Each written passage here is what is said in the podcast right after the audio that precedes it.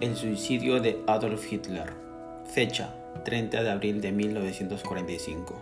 Lugar Berlín, Alemania. El 30 de abril de 1945, escondido en un búnker bajo la Cancillería de Berlín, Adolf Hitler puso fin a su vida. El que fuese arquitecto del Tercer Reich y autor de atroces delitos contra los derechos humanos, eligió como método de suicidio la ingesta de una cápsula de cianuro. Un día antes, en el búnker, había contraído matrimonio con Eva Braun, su amante desde hacía años. Y también allí había recibido las noticias de la ejecución del líder fascista italiano, su amigo Benito Mussolini y su amante, así como la vejación pública de sus cadáveres.